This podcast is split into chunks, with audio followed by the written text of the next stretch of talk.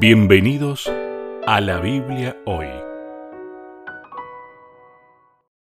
Bienvenidos a la Biblia hoy, mi nombre es Leonardo Meda y tengo el gusto de poder acompañarlos una vez más en este programa apasionante. Sí, me gusta la palabra apasionante porque la Biblia nos apasiona. Y obviamente no estoy solo, no estoy solo, estoy junto a mi amigo, el pastor Sebastián Martínez. ¿Cómo estás, Seba? Bienvenido una vez más. Hola Leo, qué placer saludarte. Gracias por la invitación semana a semana, especialmente a, la familia de Nuevo Tiempo, a quien le mando un abrazo grande, grande que nos permite estar reunidos a esta hora de la noche, si nos estás escuchando el día viernes y si estás escuchando la repetición del sábado a esta hora de la mañana.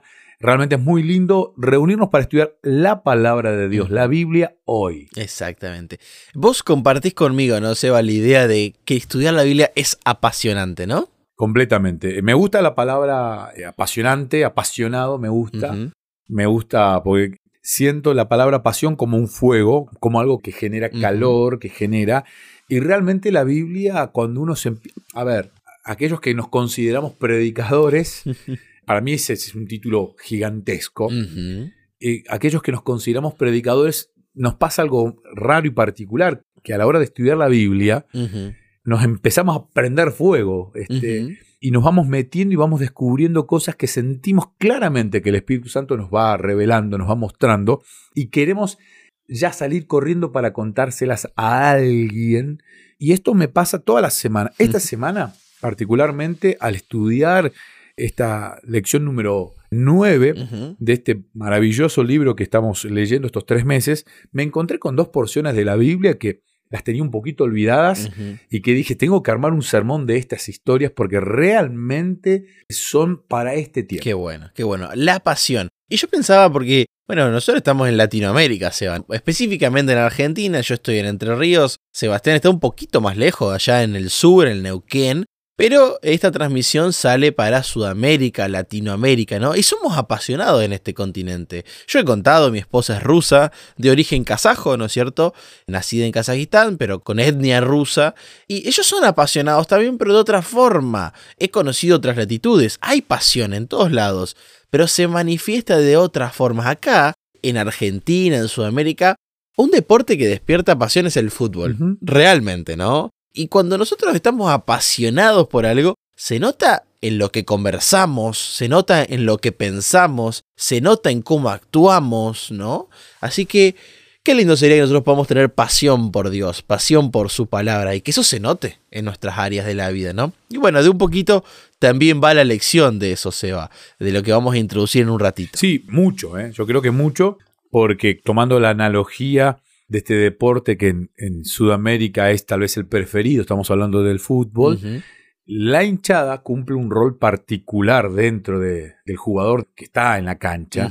Y específicamente la arenga que viene desde la tribuna, los cánticos de la tribuna, hacen algo especial y cada hinchada, cada país se jacta muchas veces de las canciones que ellos entonan. Y creo que esta semana vamos a hablar de un tema que es sumamente importante y también me ayudó a sentirme agradecido a Dios de la iglesia adventista, que muchas veces es cuestionada por esta cuestión, o por lo menos aquí en Argentina, porque yo miro a la gente en Perú, miro Brasil, miro también lo que hacen en Chile y realmente la alabanza, la canción, la música en estos países es maravillosa.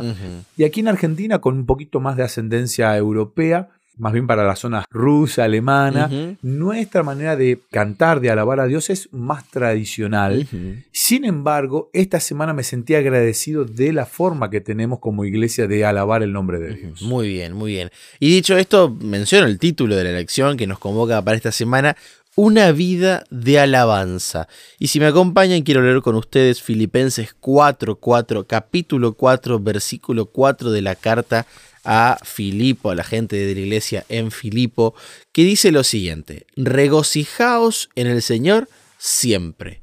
Otra vez digo, regocijaos. A ver, cuando uno lee este versículo, es obvio que hay un énfasis, se va. Pero vos recordarás de estudiar en la carrera de teología que cuando hay repetición es un énfasis.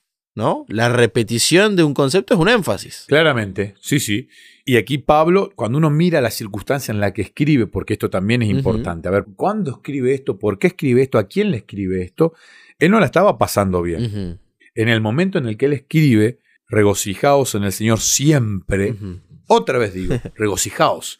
Le pone un énfasis, o sea, hay un énfasis y la situación, él estaba preso, entonces, esto realmente es admirable, ¿no? De una persona que no estaba disfrutando de, la libertad, sin embargo, él decía, alégrense. Otra versión dice, alégrense siempre en el Señor.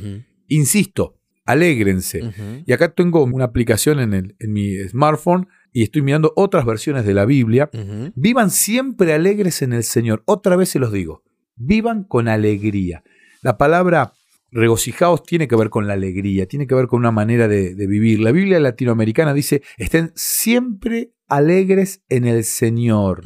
Y siempre gozaos en el Señor, siempre. Otra vez digo, gozaos. Y siempre tiene que ver con este sentimiento de alegría. Siempre tenemos que estar contentos, aunque muchas veces uno crea que no tiene por qué estar contentos. Aquí Pablo, preso, a punto de perder la vida, contando los días que tenía de existencia en el mundo, él te invitaba a siempre estar contento. Wow. Y, claro que esto tiene que ver, Seba, con Dios, porque nosotros alabamos a una persona en particular, ¿no? O sea, la alabanza no es cantar solamente, la alabanza no es tocar un instrumento, la alabanza es un estilo de vida, porque justamente se menciona acá una vida de alabanza. Pero también tiene un objeto en específico, un objeto que quizás hoy la palabra culto está un poquito denostada, ¿no es cierto?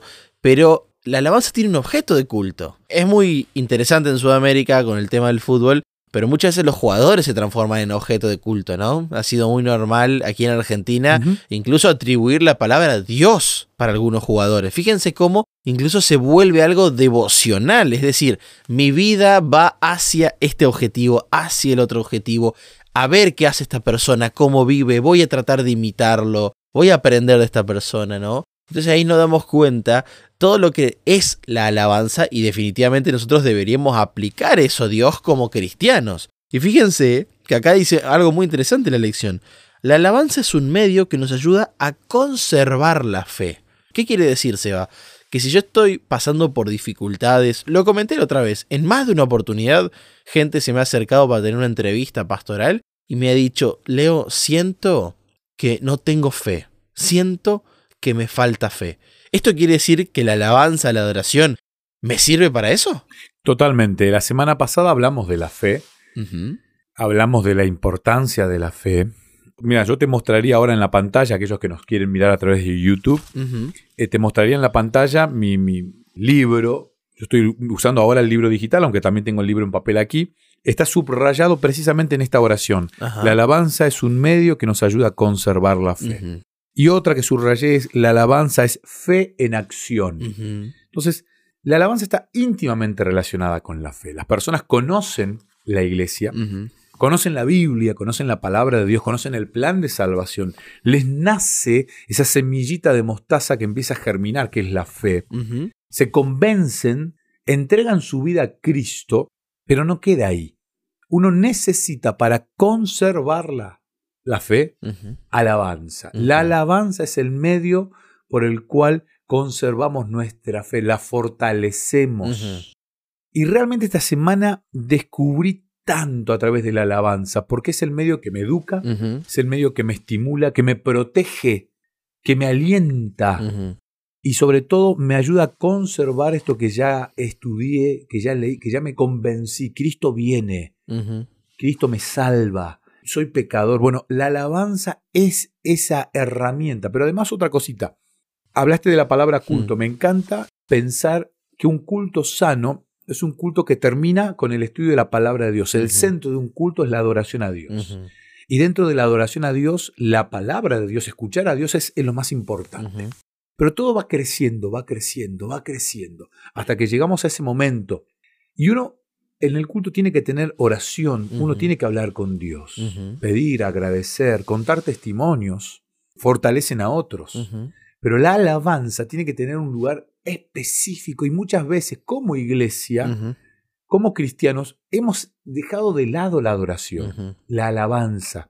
No le hemos dado el valor que merece. Entonces, nuestros cultos, o sea, cualquier predicador sabe que cuando uno puede disfrutar de una parte musical previa al sermón, a la predicación propiamente dicha, el espíritu viene preparado. Tal cual. Y uno lo sabe, y hay alabanzas que preparan la mente para recibir la palabra de Dios. Y uno necesita generar ese clima.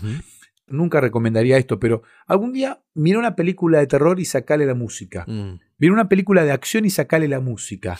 ya no, ver que no, no va a generar lo mismo. No, nada. No, no te va a generar ni expectativa, ni temor, ni nada. Porque la música va preparando el ambiente para, en la adoración a Dios. La música tiene un papel tan importante que muchas veces el enemigo que conoce de este tema nos hace que lo, desechemos. Sin embargo, la alabanza en mi vida me ayuda a conservarme. Formas de desechar la alabanza. Bueno, elegir quizás música que no es acorde para la adoración a Dios. La mala preparación también. A veces simplemente decimos, bueno, coloquemos un playback coloquemos un CD, coloquemos una música grabada cuando tenemos gente que podría tocarla, gente que podría cantarla, dedicarnos, ¿no? La falta de preparación, pienso también la falta de ensayos, diferentes formas en torno a específicas a la música, Seba. Y pensaba en esto, ¿no? Porque la lección dice que la alabanza tiene el poder de convertir y conquistar. Y pensaba en Pablo, porque Pablo se nos encuentra acá en la lección en prisión. Es decir, que yo me puedo encontrar en prisión y la alabanza puede convertir mi realidad? Nos quedan pocos segundos, Seba, así que te dejo para introducir quizás esta respuesta y continuamos en el segundo bloque. Claramente, porque uno ve en este testimonio de Pablo y específicamente en esta historia en Filipenses 4, uno ve cómo la alabanza fue el puntapié inicial para tocar la vida de un montón de personas. Pero el espíritu de alabanza de Pablo y de Silas, de ambos, en esta situación, a mí me deja realmente asombrado, porque cantar cuando todo va bien está bueno. A la cantar cuando todo va mal. Eso es difícil. Claro, eso es lo difícil. Sin embargo, eso es lo importante. Tomarme fuerte de la mano de Dios, aun cuando, no quiero hacer un spoiler, pero aun cuando la muralla que tengo enfrente es tremenda, la alabanza cumple un rol en mi corazón fundamental para poder tener una fe depositada plenamente en el Señor. Muy bien. Y con este pensamiento, Seba, nos vamos a un corte, pero ya volvemos con la Biblia hoy.